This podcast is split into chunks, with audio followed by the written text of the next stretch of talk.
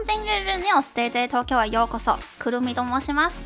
この番組は1日10分を使って中華圏のメディアがあんまり報道しない日本のニュースを紹介する番組ですが今回は日本語を使ってあんまり堅苦しくないトークをしていきたいと思います。とはいえそんなに日本語をペラペラ話せるわけではありませんので発音や文法がちょっと変なところがあれば温かい目で見ていただけると嬉しいです。ぜひ最後までお付き合ってください。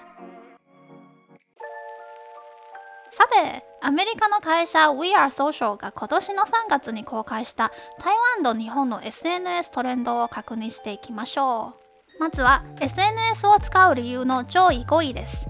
台湾の場合、家族と連絡を取り合うことは52.2%を占めます。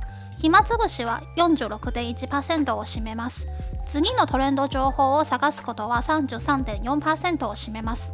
動画などのコンテンツを探すことは32.7%を占めます。ニュースをチェックすることは25.8%を占めます。一方、日本の場合、暇つぶしは28.1%を占めますが、台湾より18%低いです。家族と連絡を取り合うことは24.1%を占めますが、台湾より28.1%低いです。次のトレンド情報を探すことは23.9%を占めますが、台湾より9.5%低いです。ニュースをチェックすることは22.2%を占めますが、台湾より3.6%低いです。動画などのコンテンツを探すことは13.2%を占めますが、台湾より19.5%低いです。理由はあんまり違い出てませんが、数字の差がかなり激しいですね。こんなに差が出るのはもしかしたら日本の方はちょっと控えめに答えて台湾の人は結構自己主張が激しいので恥ずかしく思わないから自分スマホをとても依存していますっていうのをはっきり言える性格があるのではというふうに思っています。ではこんなに違いがあることを知った後に最も使われている SNS の上位5位も確認していきましょう。台湾の場合90.7%の人は LINE を使います。85.3%の人は Facebook を使います。65.3%の人は Instagram を使います。60.3%の人はメッセージャーを使います。60%の人は TikTok を使います。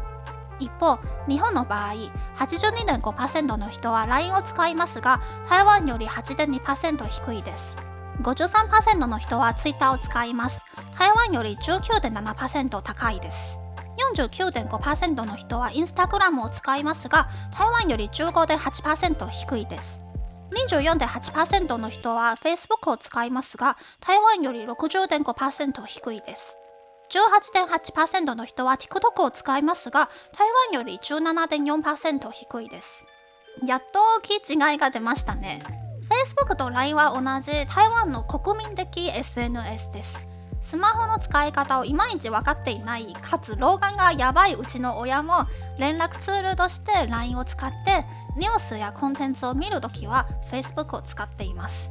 メガネも常に持っていますのでメッセージを送ったらテキスト返信もすぐにもらえます。とはいえ Twitter はね台湾では6位だけで利用率は全然低いです。単なる推測ですが台湾の人は全く知らない人とやり取りをするより知っている人とコミュニケーションを深める方が好きな性格があるからだと思います日本の場合会話のできる LINE の利用率は高いですがテキスト中心つまり文字を入力する必要のある Twitter や映えるコンテンツが必要な Instagram、Facebook、TikTok の利用率は低いです。とのことで次はデジタルの状況を確認していきましょう。人口に対しモバイル端末の利用率は台湾125.7%日本149.1%です。インターネットの利用率は台湾90.7%日本82.9%です。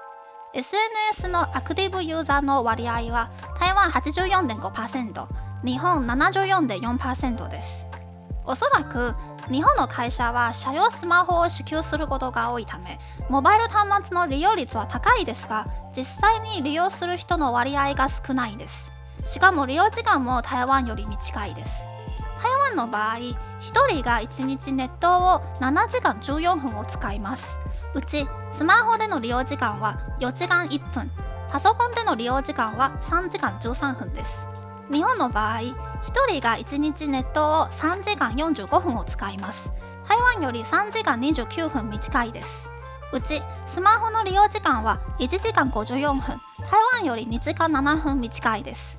パソコンでの利用時間は1時間51分。台湾より1時間22分短いです。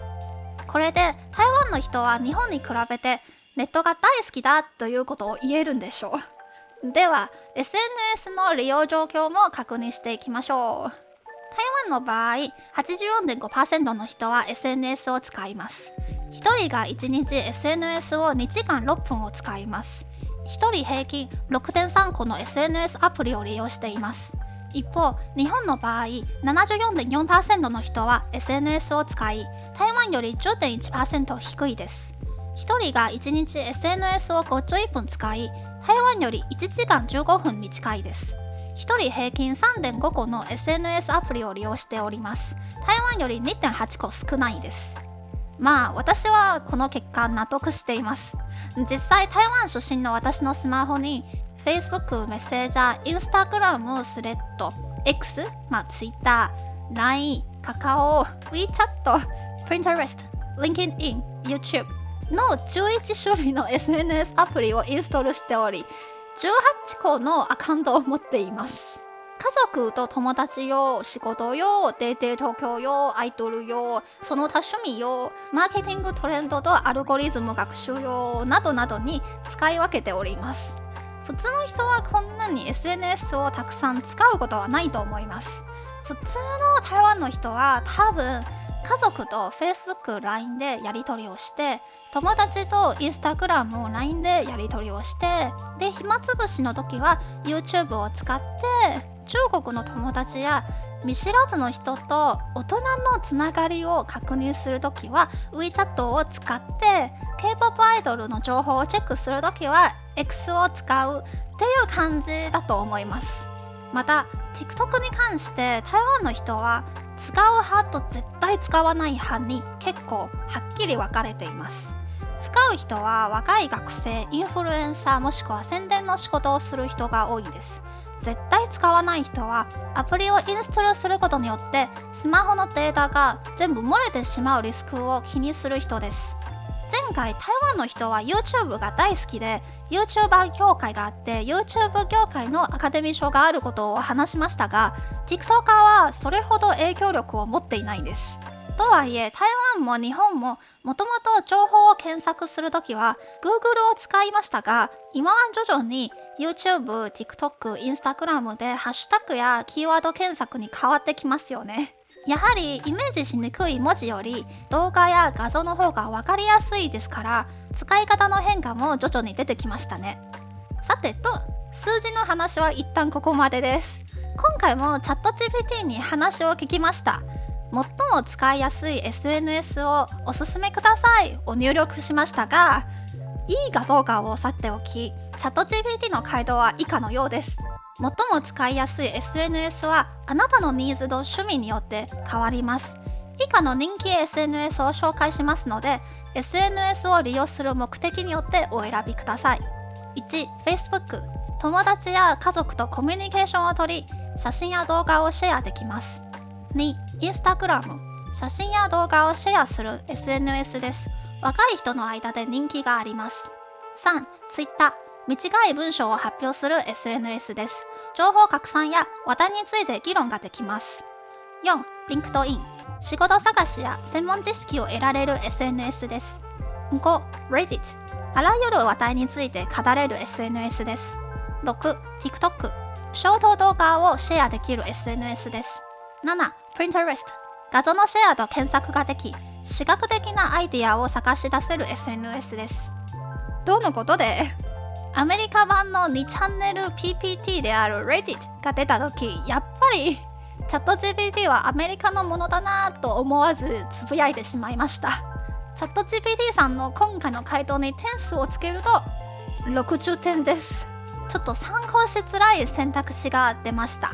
でも私も引っ越す時に結構 Pinterest で部屋の写真を参考し額をたくさん選びましたこの中で最も使いやすい SNS は私的には Instagram です。皆さんいかがでしょうか？この中でお好きな SNS ありますでしょうか？もしくはそれ以外使い勝手のいい SNS はありますか？